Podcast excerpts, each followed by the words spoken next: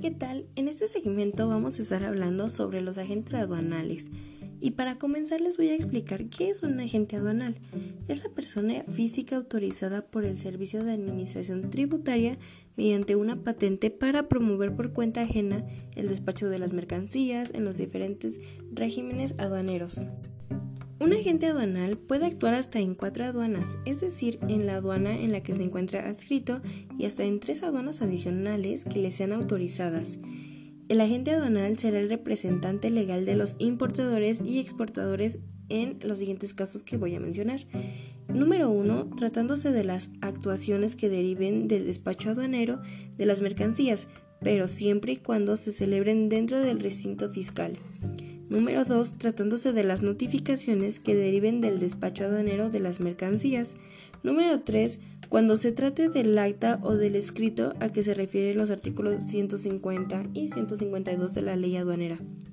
Y número 4. Tratándose de las actuaciones y notificaciones que deriven de la inspección o verificación de las mercancías durante su permanencia en el recinto fiscal por virtud de su despacho.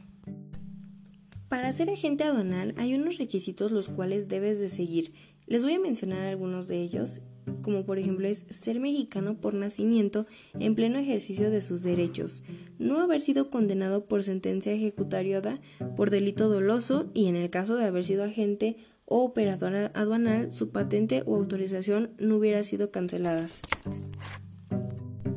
Gozar de buena reputación personal, no ser servidor público, excepto tratándose de cargos de elección popular, ni militar en servicio activo, y etc.